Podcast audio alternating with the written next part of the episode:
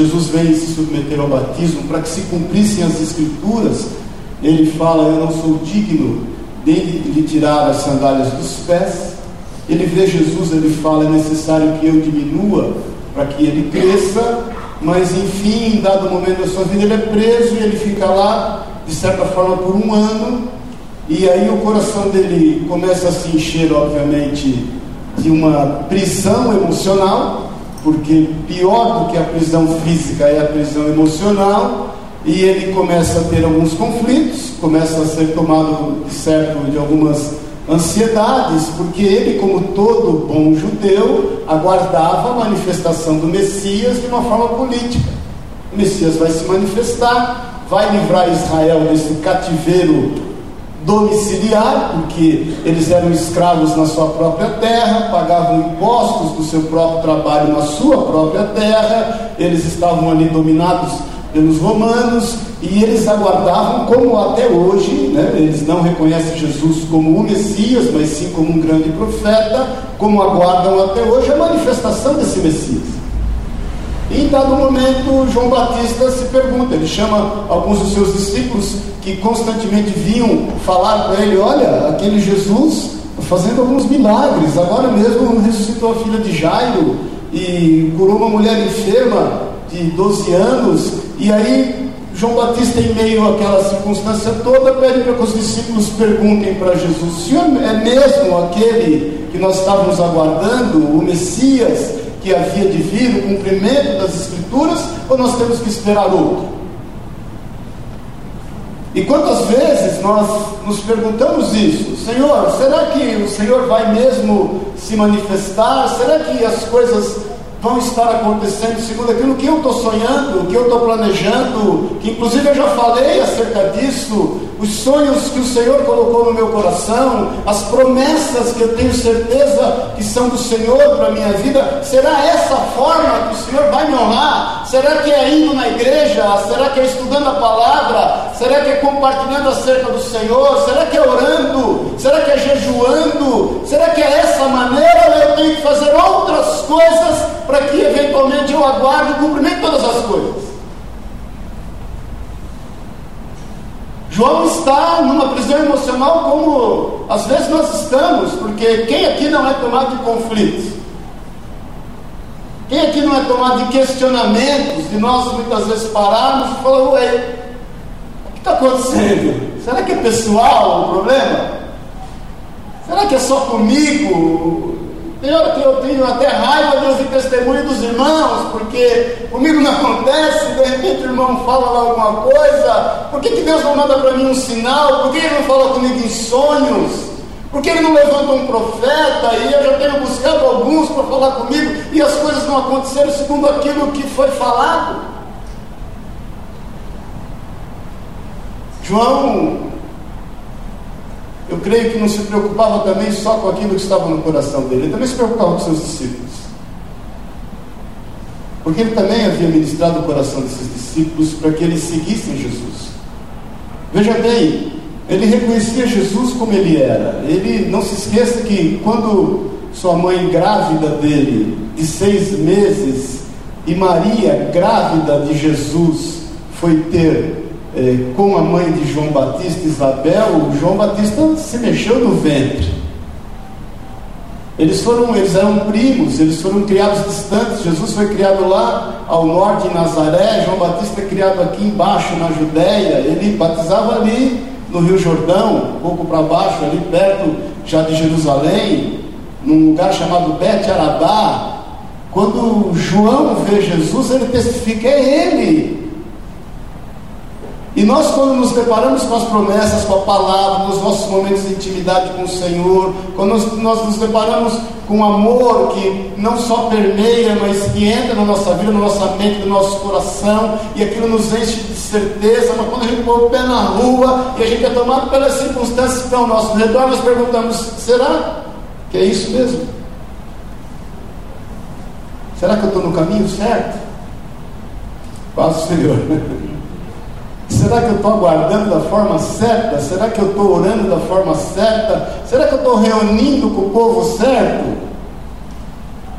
Será que eu estou efetivamente salvo? Jesus, o Senhor me salvou mesmo, apagou os meus pecados. Será que eu não estou sofrendo consequências de pecados que o Senhor já perdoou? Então, irmãos, quando Jesus ouve a aflição através da vida dos discípulos, você pode ter certeza que ele já sabia o que se passava no coração de João Batista. Jesus sabe o que se passa no nosso coração, Ele sabe as nossas indagações, Ele conhece os nossos conflitos, Ele sabe aquilo que a gente aguarda, Ele sabe aquilo que a gente espera ansiosamente, Ele sabe que o Espírito Santo dele tem ministrado aos nossos corações acerca da Sua palavra, Ele sabe o quanto a nossa esperança precisa ser renovada, Ele renova a Sua misericórdia todos os dias, todas as, suas, todas as nossas manhãs, para que a gente tenha com Ele comunhão e a gente saiba e, e entenda que Ele conhece os nossos limites. Quando João Batista envia esses discípulos, e no versículo 19 enviou-os ao Senhor para perguntar: És tu aquele que estava por vir, ou haveremos de esperar outro? Quando os homens chegaram junto dele, disseram: João Batista enviou-nos para te perguntar: É tu aqueles que estava, que estava por vir? ou esperaremos outro? Versículo 21. Naquela mesma hora, Jesus curou muitos de moléstias, de flagelos e de espíritos malignos e deu vistas a muitos cegos, muitos cegos. Então Jesus lhes respondeu: Ide e anunciai a João. Os que, o que viste ouviste, os cegos vêm, os coxos andam, os leprosos são purificados, os surdos ouvem, os, o, o, os mortos são ressurretos, são ressuscitados, e aos pobres anuncia-se o Evangelho. É como Jesus mandando um recado para João, dizendo assim: Sabe aqueles teus sonhos? Sabe o motivo pelo qual se acordou todas as manhãs durante esses anos? Sabe o desejo que estava no seu coração de ver pessoas que estavam caminhando de forma diferente aquilo que é a vontade de Deus para a vida delas? E isso gerava nelas uma paralisia, elas começaram a andar. Sabe aqueles que não conseguiam ouvir uma palavra de esperança, que tinham os seus ouvidos fechados pela lei, pelo legalismo, pela religiosidade, tinham os seus ouvidos tampados pelas obras de Satanás em suas vidas, eles começam a ouvir. Sabe, sabe aqueles que não conseguiam enxergar o dia da manhã, que não conseguiam ver esperança em meio a circunstâncias difíceis, que não conseguiam ter a menor perspectiva nas suas vidas, eles começam a ouvir. Sabe aqueles que estão mortos? nos seus delitos, nos seus erros, nos seus pecados, no, naquilo que os tem distraído, eles começam a ser ressurretos. Então, João, sabe os teus sonhos, conhece as tuas promessas, sabe aquilo que reside no teu coração, sabe tudo quanto você tem planejado e o bem que você tem desejado. Isso começa a acontecer porque eu estou no controle de todas as coisas. A melhor forma, queridos, de nós entendermos aquilo que Deus quer fazer, não só na nossa vida, mas através da nossa vida, não sermos reféns das circunstâncias, não sermos reféns daquilo que tanto nos assola, não estarmos reféns do tempo e queremos que as coisas aconteçam segundo aquilo que nós temos planejado no nosso tempo. Você pode ter certeza que tudo quanto você tem sonhado, esse sonho antes nasceu no coração de Deus. Todas as promessas que residem no seu coração, a fonte delas é o trono do Pai. Todas as suas expectativas e as suas esperanças, você que tem confiado a sua vida a Jesus Cristo, você pode ter certeza que residem nele e a origem é nele, e que ele há de cumprir todas as coisas, mas nós não podemos estar reféns daquilo que os nossos olhos veem. Nós não podemos estar reféns daquilo que o mundo, em bom e alto som, tem falado aos nossos ouvidos. Se você hoje se deparar com qualquer notícia em qualquer meio de comunicação, você não tem vontade de sair da sua casa. Ontem, sexta, eu vim para uma reunião em São Paulo e saí mais cedo já para poder chegar no horário e demorei duas horas e dez para chegar em São Paulo. Aí o Waze foi me mandando para dentro, de dentro ele foi mandando mais para dentro, de mais para dentro, mais para dentro, e aí eu não entendia quando eu cheguei na reunião.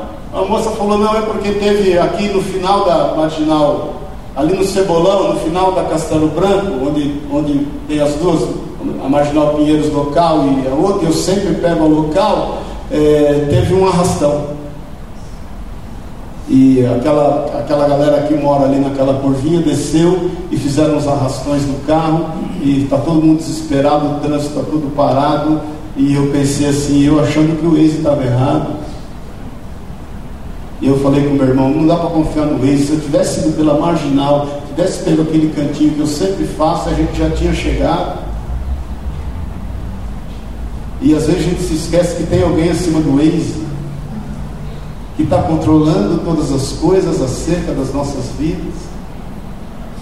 E a gente se pega em meio às circunstâncias que a gente está vivendo e a nossa esperança vai se esvaindo, as nossas convicções vão ficando meio que de lado, os nossos medos vão sobrepondo aquilo que nós cremos. Jesus não se manifestou na vida de João e daqueles somente comprovando a sua existência pelos seus milagres. Jesus se manifestou mostrando a sua face, demonstrando o seu amor. Ele manda um recado para João e fala: João, tudo aquilo quanto você tem pedido em amor, porque você pode ter certeza que ninguém faria a obra que João Batista fez se não fosse por amor.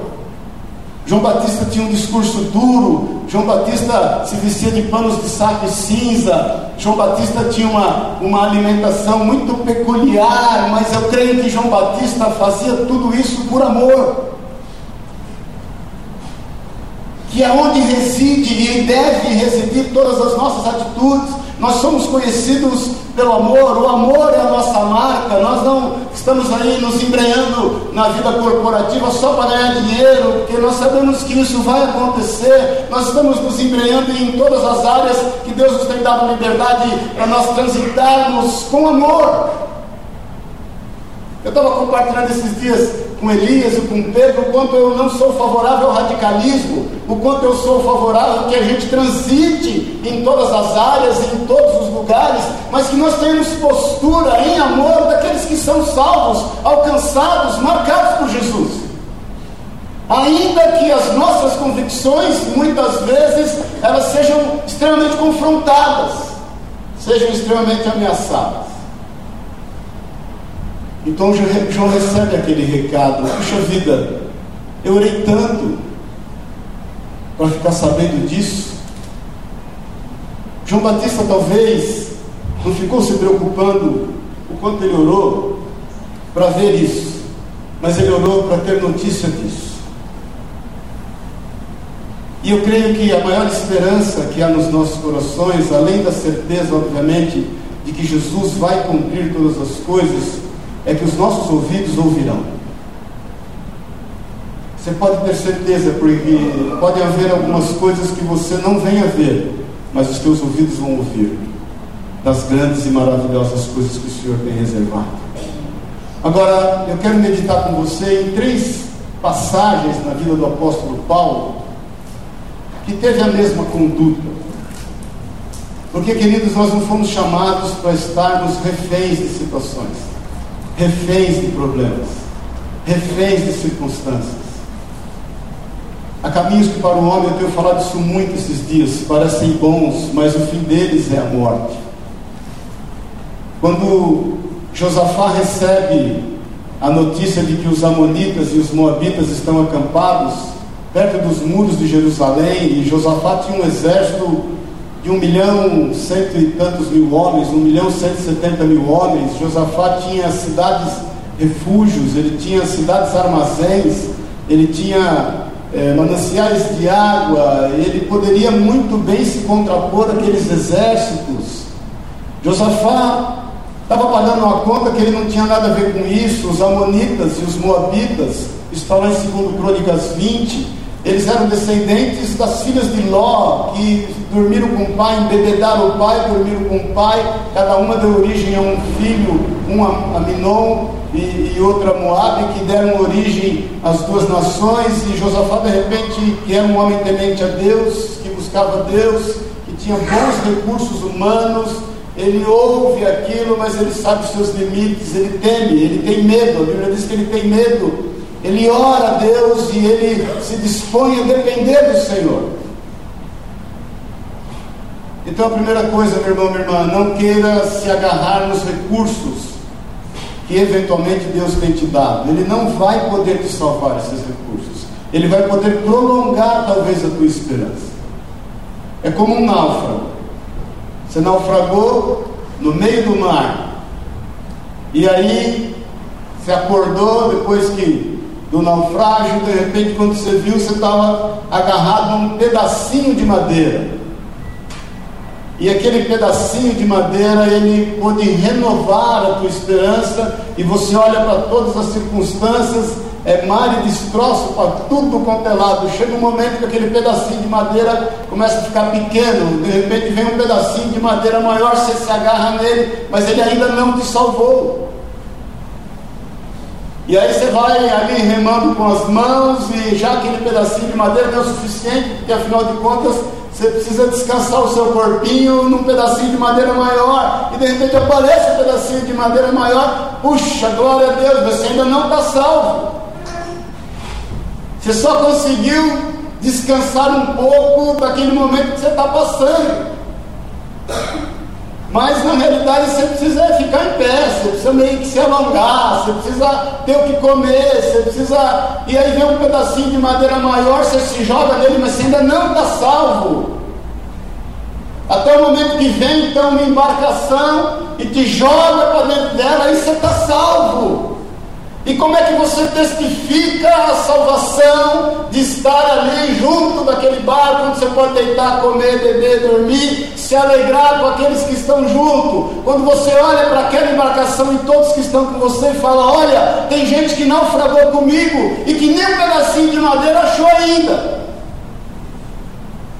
A testificação de quem é salvo a certamente vai caminhar em vitória, a testificação de quem certamente vai triunfar em todas as coisas, a certeza, a convicção de que realmente nós vamos viver todos os planos, desejos e promessas de Deus para nós, é que nós não abrimos mão de testificar isso para aqueles que ainda não as alcançaram.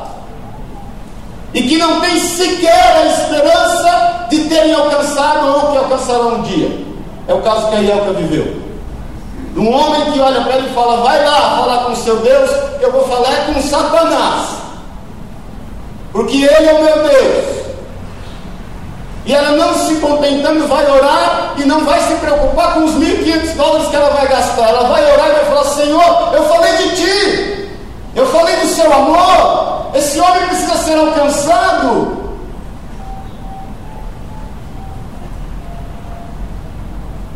Deus faz milagre ou não faz, querido?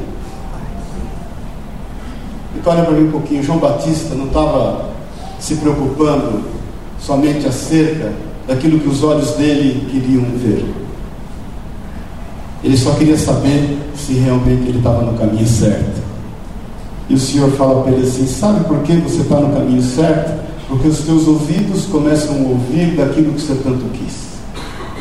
Então a esperança. Você pode ter certeza, o mundo pode ficar de cabeça para baixo. As coisas, pode ter certeza que as coisas não devem melhorar. A palavra de Deus diz que o final dos tempos seriam difíceis. Nós entendemos que há de vir, talvez, uma grande crise, crise econômica mundial. a família nunca foi, né, nunca passou por tanta turbulência como tem passado esses dias, mas nós temos a esperança que nós somos lavados, remidos, guardados, salvos pelo Senhor, e por sabermos disso a gente produz fruto. Porque nós não podemos somente estarmos convictos das nossas necessidades e nos esquecemos daquilo que o Senhor tem a fazer através de nós. Sabe quando você vai manifestar a convicção de que todas as coisas realmente cooperam para o bem daqueles que amam a Deus, quando você já não se importar mais com nada e só querer ouvir aquilo que Deus tem para a tua vida? Então João vê o seu coração satisfeito naquilo que ele ouve, naquilo que os seus discípulos ouvem, e esses discípulos passam a ser discípulos de Jesus, e ele cumpriu o seu tempo, pagou o seu preço, cumpriu o seu papel, cumpriu a carreira, guardou a fé e foi para o Senhor. Agora eu fico pensando, e por isso eu quero meditar rapidamente nesses três trechos, O que nos faz estar reféns do Senhor e não das situações? Abre em Atos 20, por favor. No versículo 22, quero ler três trechos com você. No versículo 17.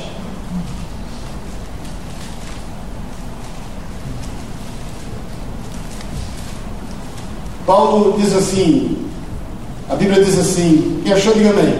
amém. De Mileto mandou a Éfeso chamar os presbíteros da igreja, né? Paulo mandando chamar os presbíteros.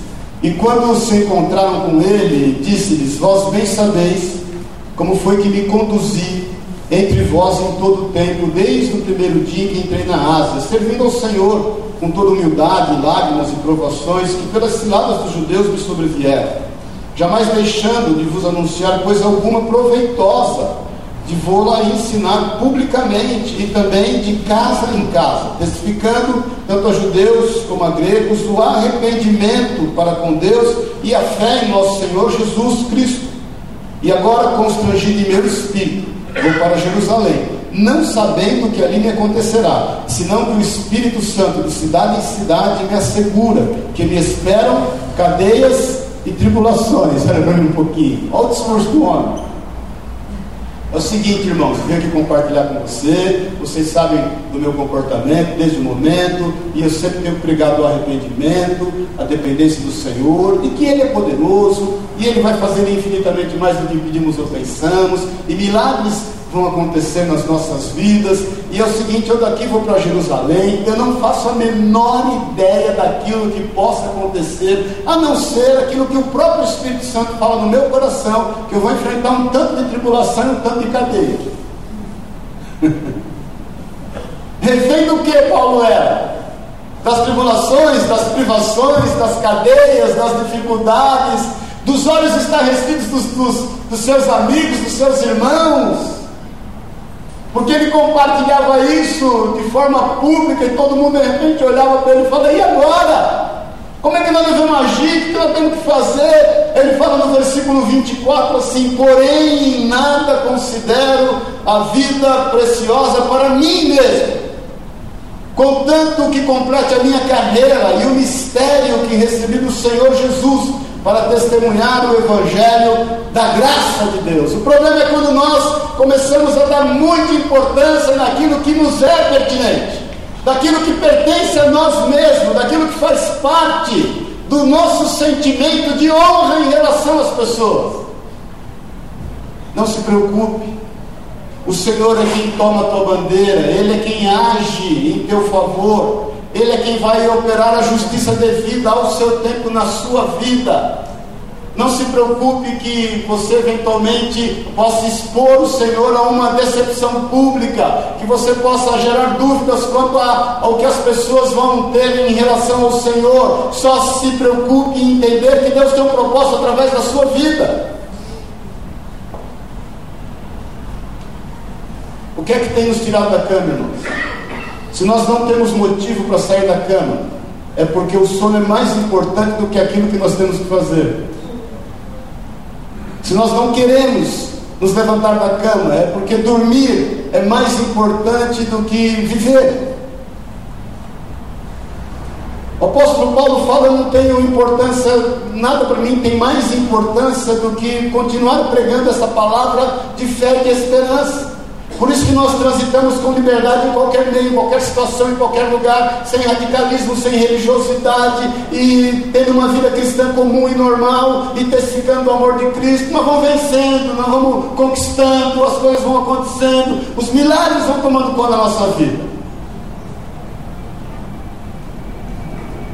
O meu testemunho de cinco anos para cá, eu me lembro que em abril de 2011, eu fiz 50 anos de idade. Foi o pior aniversário da minha vida. Eu queria arrumar uma cova e jogar para dentro dela e pedir para jogar uns quatro caminhões de terra em cima. E o momento que eu estava passando, eu lembro que eu, no meu aniversário, lembra, o senhor fez uma festinha surpresa na igreja e ainda eu tinha que pregar com tudo isso. E eu falei até os irmãos, irmãos, estou fazendo 50 anos, mas está doendo de um jeito ou coisa que dói. Tem várias explicações, várias explicações. E eu estava vivendo um momento muito radical da minha vida, muito radical.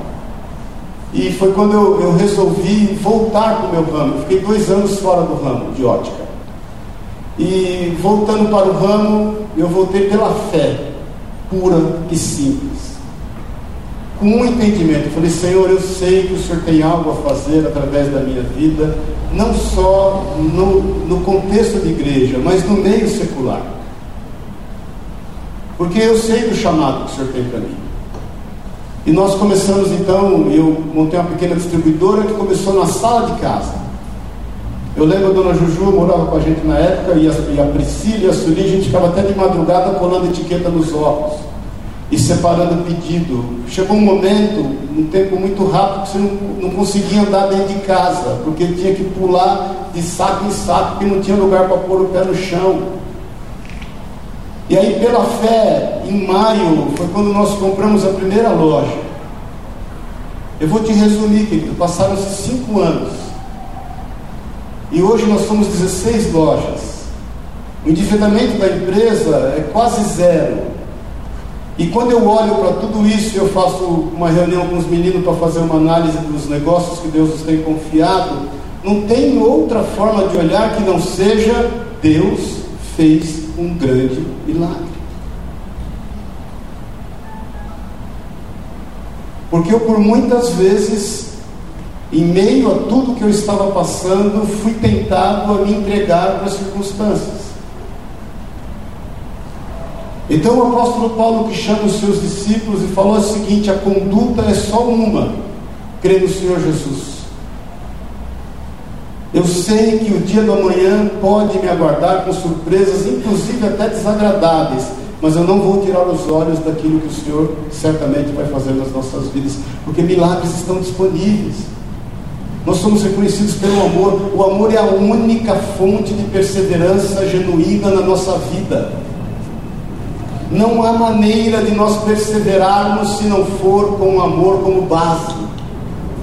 Você pode ter certeza que se você tomar como base alguns sonhos, promessas, desejos íntimos do teu coração, você não vai conseguir perseverar, mas se você tomar como base o amor e aquilo que Deus tem a fazer, não só na sua vida, mas através da sua vida, onde pessoas que vão estar ao seu lado vão ser extremamente abençoadas, vão ser honradas, vão conquistar os seus sonhos, vão também pagar as suas contas, vão viver as suas promessas, e se esse é o motivo genuíno que te faz levantar da cama em amor, você pode ter certeza que você vai ter vitória em todas as áreas. E não vai se perguntar: será que eu estou orando certo? Será que eu estou jejuando certo? Será que eu estou reunindo com o povo certo? Meu irmão, você vai sempre fazer a coisa certa por conta da base que é na tua vida. Segundo Coríntios, no capítulo 1, rapidinho. Paulo está passando uma outra dificuldade na vida. Diz assim no versículo 3: quem achou, diga amém. Nós estamos terminando. Bendito seja Deus e Pai de nosso Senhor Jesus Cristo, Pai de misericórdias e Deus de toda consolação. É Ele que nos conforta em toda a nossa tribulação. Então, fala para o teu irmão, meu irmão, tribulação, todos nós estamos sujeitos a ela. Fala para ele. Não estranhe. Amém? Para quê? Para podermos consolar os que estiverem em qualquer angústia, com consolação que nós mesmos somos contemplados por Deus. Sabe por que você está passando aquilo que eventualmente você está passando? Porque o Senhor vai te gerar experiência para poder compartilhar com os outros aquilo que eventualmente eles vão passar. Romanos 5 diz que toda tribulação ela gera experiência. Quando ela gera experiência e você vai, obviamente, encontrar pessoas ao seu redor passando por aquilo que você já passou, você vai ter a experiência de que Deus livra de todas as coisas e vai poder olhar para ela e dizer: Eu conheço alguém que pode mudar a tua vida. Romanos diz também que essa experiência ela gera perseverança, porque qual amor. E que essa perseverança, Romanos 5 diz, ela gera esperança. Essa esperança não se corrompe porque procede de Deus. Então o apóstolo Paulo, naquilo que ele está passando, ele fala: não quero que vocês negligenciem o grande problema que nós passamos, que nós enfrentamos, mas eu quero que você saiba que em todas as nossas tribulações nós somos consolados com o propósito de consolar aqueles que estão passando também por tribulações. Então, às vezes, nós estamos orando para que Deus nos dê paciência e nós esquecemos que a melhor forma, a ferramenta de Deus nos dar paciência é fazer com que a gente seja provocado o dia inteiro. Amém, querido? Você está pedindo para Deus te dar paciência, então segura as provocações que vai ser é a única forma de você aprender a ser paciente na sua vida é ter alguém te apurrinhando o dia inteiro. É você olhar, é você olhar para aquela lixa e falar, Deus tem usado essa pessoa, esse irmão, esse abençoado para eu aprender a ser paciente. Então toma cuidado com o que você tem orado. Porque essas situações que Deus tem permitido é para gerar em você uma experiência para você ser usado. Não estranhe, como diz o apóstolo Pedro, não estranhei o fogo ardente que está no meio de vós, como se alguma coisa extraordinária estivesse acontecendo, porque no mundo todo, ao redor de vós, de toda a vossa irmandade, coisas semelhantes a essa os seus irmãos estão enfrentando. E Paulo continua dizendo aqui, porque versículo 5, assim como os sofrimentos de Cristo se manifestam em grande medida a nosso favor, assim também a nossa consolação transborda por meio de Cristo. Mas se somos atribulados, é para vosso conforto e salvação. Se somos confortados, é também para o vosso conforto, o qual se torna eficaz, suportando vós com paciência os mesmos sofrimentos que nós também padecemos. A nossa esperança a respeito de vós está firme, sabendo que, como sois participantes dos sofrimentos, assim o sereis da consolação. Porque não queremos, irmãos, versículo 8 que ignoreis a natureza da tribulação que nos sobreveio na Ásia, porquanto foi acima das nossas forças, a ponto de desesperarmos da própria vida. Então, eu quero que a gente entenda isso. Às vezes a gente olha o irmão que está sentado aqui do lado, você vê alguém ministrando aqui na frente, você olha a vida de alguém, você fala, puxa vida, né? Que, que, que coisa de propaganda de Doriana, né, de margarina.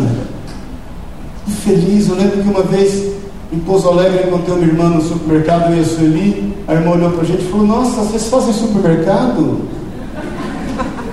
Meu irmão, a gente vai no banheiro também, a gente come, a gente dorme, a gente chora, a gente tem vontade de bater a cabeça na parede, a gente tem vontade de sair correndo igual o Forrest Gump, né? Nunca mais voltar. Mas em todas as nossas tribulações que todos nós temos, nós temos certamente o consolo de Deus a fim de consolar aqueles que vão ser colocados diante dos nossos olhos. Não, não, não, entenda que o problema que você está enfrentando ele é exclusivamente seu. Larga de ser egoísta. O problema que nós estamos enfrentando é para que nós tenhamos a solução e possamos compartilhar dessa solução com aqueles que também estão padecendo na mesma situação. Eu posso hoje, com liberdade, ministrar em casais, porque eu já quase separei a Sueli. Eu posso hoje, com liberdade, falar acerca de filhos, porque eu sei o quantas madrugadas eu fiquei orando pelos meus. Eu posso hoje com liberdade transitar em qualquer meio corporativo e falar acerca de qualquer dificuldade, porque eu sei o tamanho da bucha. E óbvio que naquele momento que a gente está passando, a gente não consegue entender aquilo que João Batista eventualmente é tomado por conflito e ele busca em Jesus e ele acaba ouvindo aquilo que certamente ele deveria ouvir, e é o que nós temos que entender. E ele, o apóstolo Paulo fala no versículo, Paulo no versículo 9, ele diz assim: Contudo, já em nós mesmos tivemos sentença de morte, para que não confiemos em nós, e sim no Deus que ressuscita os mortos, o qual nos livrou e nos livrará de tão grande morte, em quem temos esperado, e que ainda continuará a livrar-nos, ajudando-nos também vós com as vossas orações a nosso favor, para que muitos sejam, para que a muitos sejam dadas graças a vosso respeito. Para terminar, abre em Filipenses 4. Os caras em pé em nome de Jesus. Quero ler com você em pé.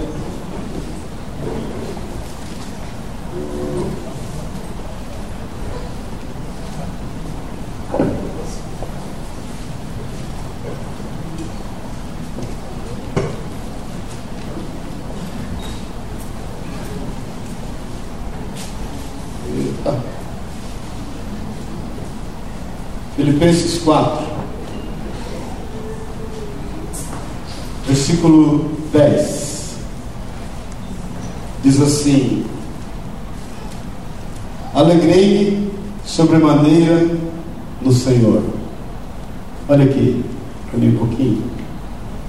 Será que a gente pode dizer isso bom em alto som?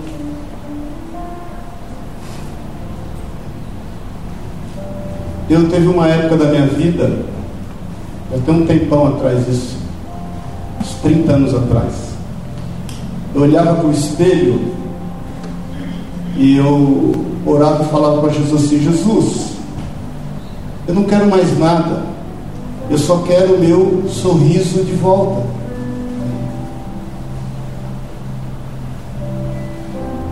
E foi um momento difícil, muito difícil, que eu só fazia era chorar.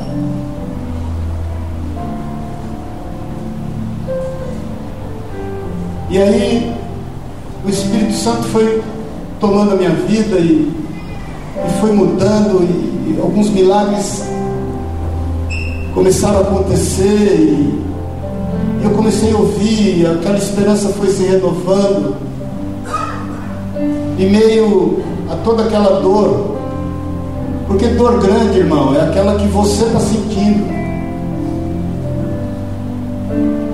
Se eu parar aqui para contar as histórias tristes da minha vida, você pode até se comover, mas ela não vai doer da mesma intensidade. Porque o problema grande é aquele que a gente passa. Dificuldade grande é aquela que a gente olha e não tem saída. Porque de nada adianta as pessoas olharem para nós quando você só está querendo dormir e fala: levanta, ânimo.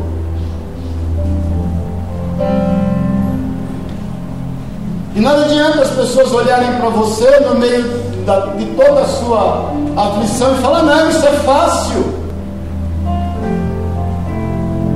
Como eu sempre digo, nós temos um péssimo hábito de consolar as pessoas, contando a elas um problema maior do que aquele que ela está passando. Quando o irmão fala para você assim, meu dedo dói, você fala, dedo? Eu já não sei o que é braço há muito tempo. Mas o dedo dele é mais importante que o braço. E eu me lembro que nessa época eu orava e falava, Senhor, eu quero viver isso, eu quero alegrar-me sobremaneira no Senhor. Por quê? Diz aqui, agora uma vez mais renovaste a meu favor o vosso cuidado, o qual também já tinha antes, mas vos faltava a oportunidade. Digo isto não por causa, presta atenção, da pobreza, porque aprendi a viver contente em toda e qualquer situação. Tanto sei estar humilhado, como também ser honrado, de tudo e em todas as circunstâncias. Já tenho experiência, tanto de fartura como de fome, assim de abundância como de escassez. Versículo 13 diz o quê? O que, que diz versículo 13? Tudo posso naquele que me fortalece. Muitas vezes nós temos esse versículo aponta do, dos lábios como que nós vamos conquistar, nós vamos fazer, nós vamos tomar isso, nós vamos tomar aquilo. Não, o tudo posso naquele que me fortalece é em meio às aflições que eventualmente você tem enfrentado. Porque o mundo precisa de uma resposta, querido.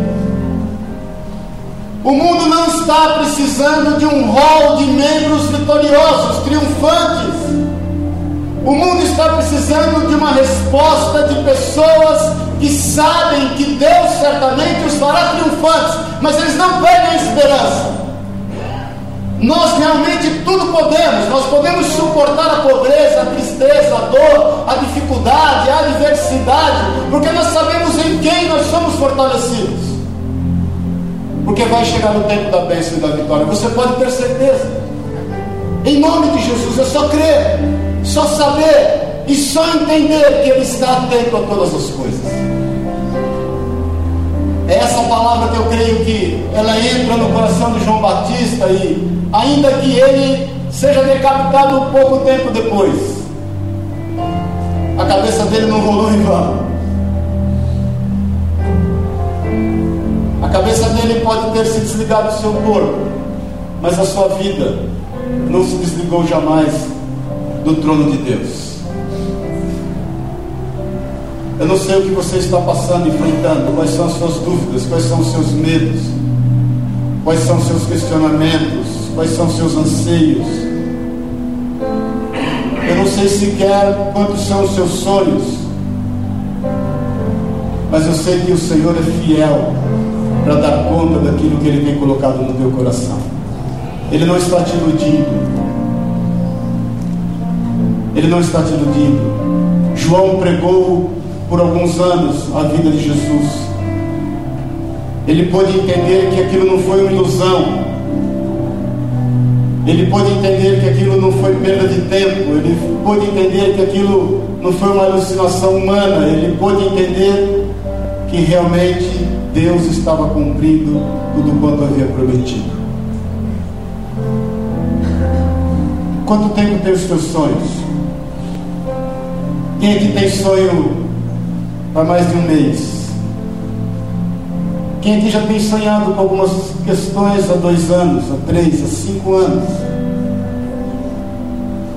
Sabe o que faz estar vivo esse sonho no seu coração? A promessa de Deus. E sabe por que ele reside aí ainda? Porque Deus vai cumpri-lo.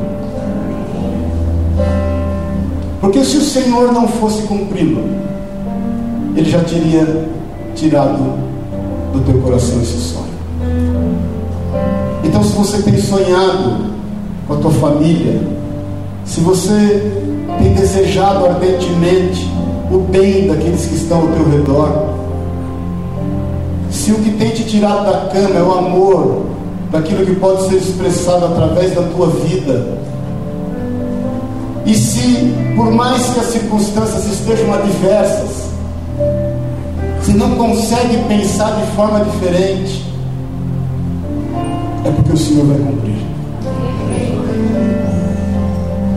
Eu me lembro quando menino e eu sempre fui evangelista, enchia o carro, levava a gente para cá, para a igreja, voltava e me envolvendo assim, constantemente a gente em casa e ficava até de madrugada em casa, na porta de casa conversando e, e muitos drogados foram recuperados e muitos milagres aconteceram. Eu lembro que meu pai olhava para mim e falava: Filho, para de se meter com a vida dos outros. Deixa cada um com o seu problema. Eu falava para ele: Pai, eu não consigo. Se eu conseguisse, eu faria: Eu não consigo. Tem que tirar da cama? Se você está levantando da cama só para pagar suas contas, como diz a galera, vai dar ruim. Se você está levantando da cama só para correr atrás do prejuízo, não é esse aquilo que é o motivo para nos tirar da cama. Quem vai pagar a tua conta é o Senhor, Ele vai mover milagres. Aí você pergunta para mim, como? Pagou a minha, querido. E tem pago bem paguinho. Quem vai dar conta do teu casamento é o Senhor. Faça a tua parte. O que é que te tira da cama? Quais são os seus sonhos? Quais são os seus desejos? Eu quero que você ouça nessa manhã a certeza de que Ele está no controle de todas as coisas. Da mesma forma como João Batista ouviu naquele dia: João, perceba que os coxos andam, os cegos vêm, os mudos falam,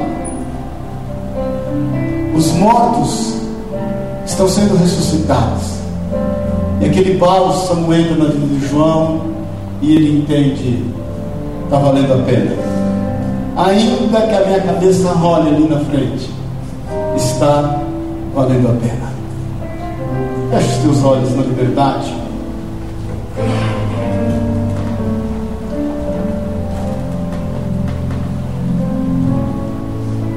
Eu quero te fazer um desafio, vou fazer de forma diferente hoje. Você que está cansado de lutar, você que tem se perguntado constantemente: quando, Senhor? Quando vai ser? Quando o apóstolo Paulo fala que a forma como ele foi livre, a ponto dele entender que ele não podia confiar em si mesmo. Quando ele, no fim de uma declaração de dificuldades, ele declara: Tudo posso naquele que me fortalece confiar a pegar tudo que realmente te é importante, depositar aos pés de Jesus.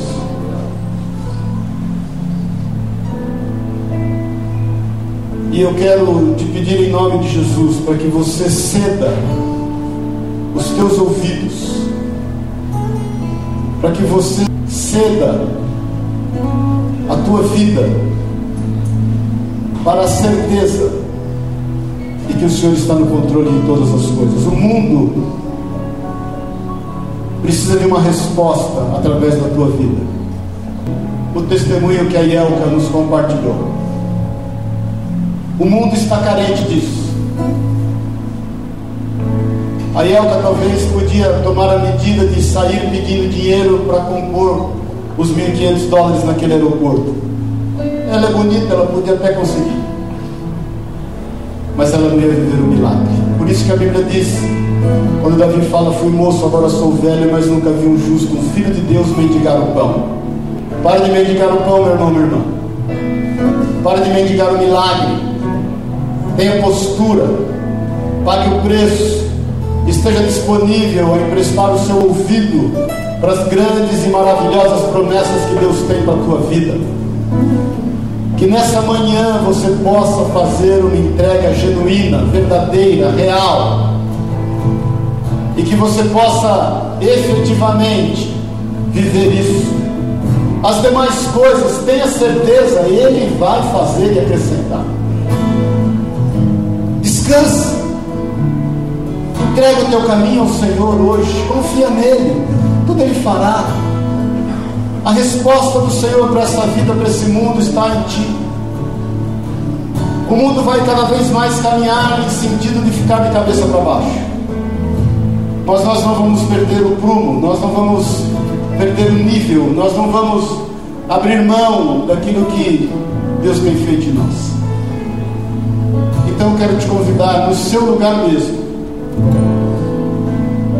Que se você tem sonhos e desejos que têm te tirado do sono, se você tem projetos que têm feito com que você não mais descanse, que tem feito com que você esteja perturbado,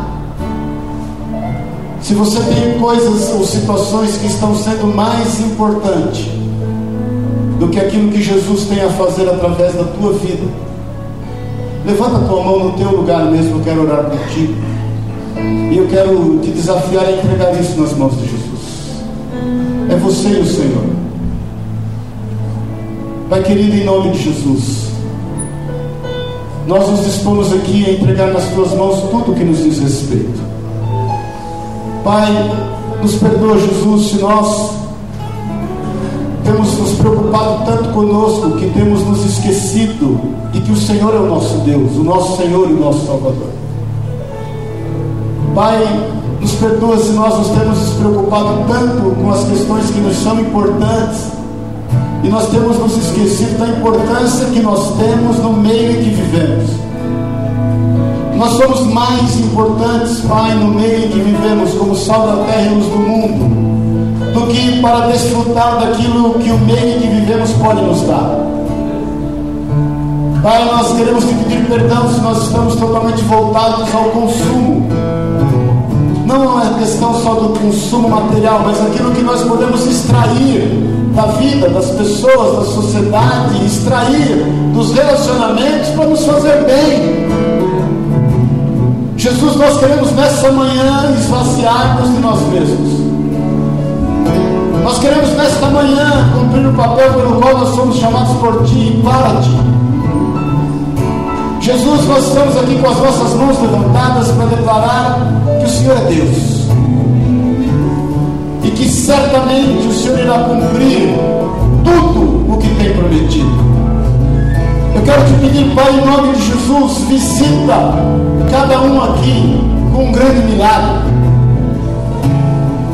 Mas algo incontestável. Algo, Deus, em que o seu nome seja glorificado e que isso venha edificar a vida das pessoas. Nós não queremos milagres onde nós podemos administrá-los sozinhos desfrutar de forma qual nós sejamos egoístas, nós queremos viver milagres no qual nós possamos compartilhar e as pessoas estejam vivendo conosco os benefícios desse milagre. É o que eu te peço em nome de Jesus. Por isso, Deus, nós entregamos a Ti. Está nas tuas mãos. Você que está com a mão levantada, põe a mão no teu coração. Declara comigo, Senhor Jesus tudo eu posso em ti que me fortalece.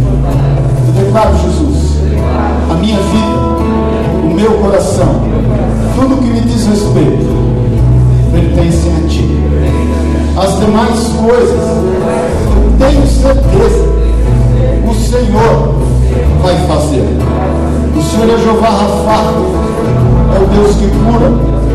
O Senhor é o Jeová Jireh, é o Deus que provê. O Senhor é Jeová Samar, é o Deus presente. E o Senhor é Emmanuel,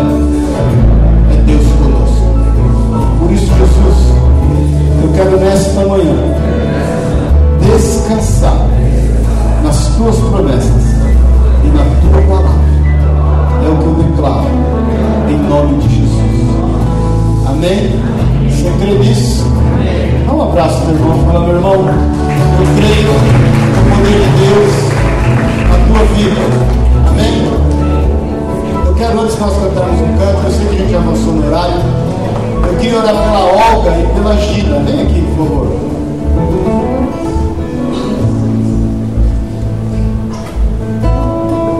Vem cá, Olga. Vem cá, Gina. Gina é Olga. Vem aqui. Vem aqui. É, a Gina, eu, eu, eu, vou. A Gina faz aniversário hoje. A idade não revelada. 6.4. A revelada. Imagina não revelada. E a Olga, é, esposa do Evaldo, ficou viúva 15 dias. É, segunda, domingo retrasado, não. O Evaldo, que nós estávamos orando, faleceu. Eu, na segunda-feira, fui fazer o enterro dele. Por que, que eu senti de orar pelas duas juntas? Porque nós estamos celebrando a vida. Nós estamos celebrando o aniversário da Gina e nós vamos orar celebrando a vida do Evaldo. O Evaldo entregou a vida para Jesus. Eu fui muitas vezes no hospital, orei com ele muitas vezes. Poucas pessoas eu conheci com tanto discernimento quanto o Evaldo. O Evaldo estava com tumor no cérebro, sério, grave. E ele não perdeu a consciência. Ele fez uma, uma cirurgia de 12 horas. E aí eu fui com ele logo em seguida tive duas vezes, né, antes do falecimento dele, depois dessa cirurgia, e eu falava para Olga, Olga, impressionante como ele é forte, como ele mantém a consciência. Então, é, eu creio que o Evaldo é do Senhor e está com o Senhor.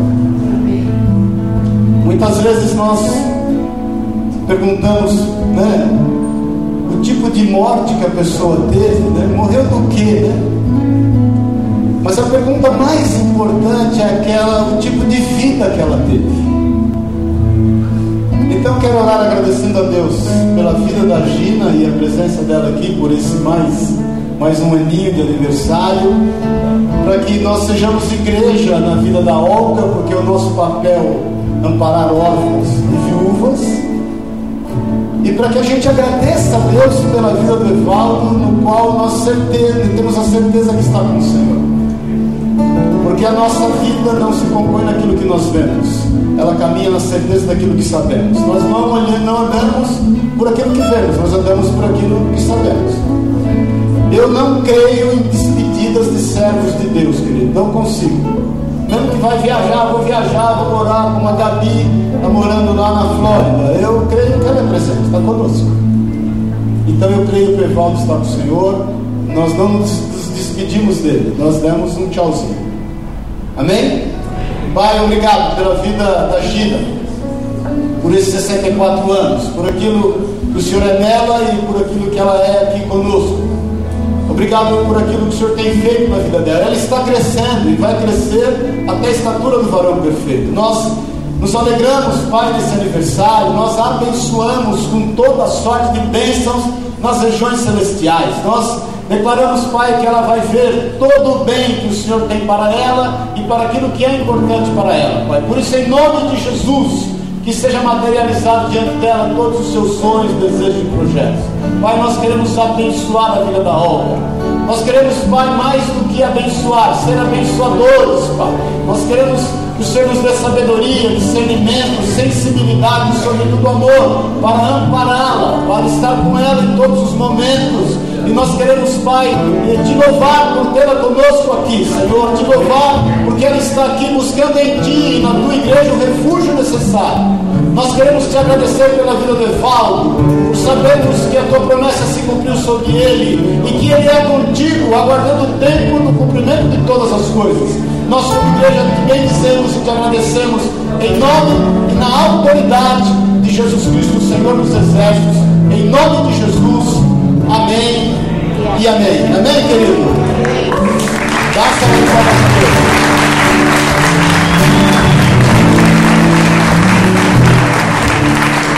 Seguindo o Espírito Santo, eu quero só fazer mais uma oração. Não tem jeito. Se você está no limite da sua luta, sai do teu lugar, vem aqui à frente, eu quero orar contigo. No limite. Você que tem orado, tem falado, Senhor, estou no limite aqui. Lavassura e cantar. No limite.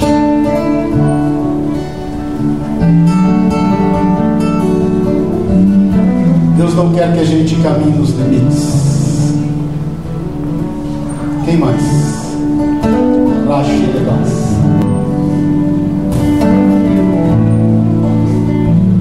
Por favor, vem alguém para estar com esses irmãos e irmãs aqui juntos.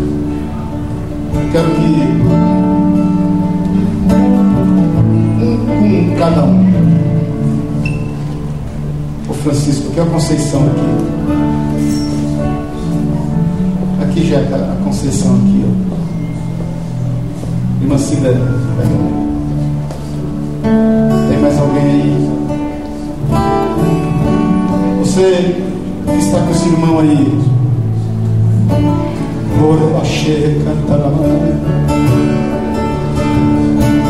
Vai abrir a tua boca, meu irmão.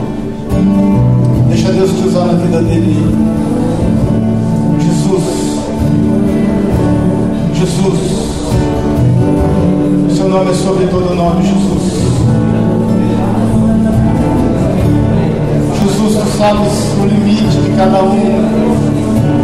Você sabe, Deus, como teus filhos têm transitado desses limites, quando eles têm caminhado, Senhor, quando nós muitas vezes não temos suportado. Pai, em nome de Jesus, vai movendo o teu milagre. Move Deus, move Deus, move Senhor. Amém?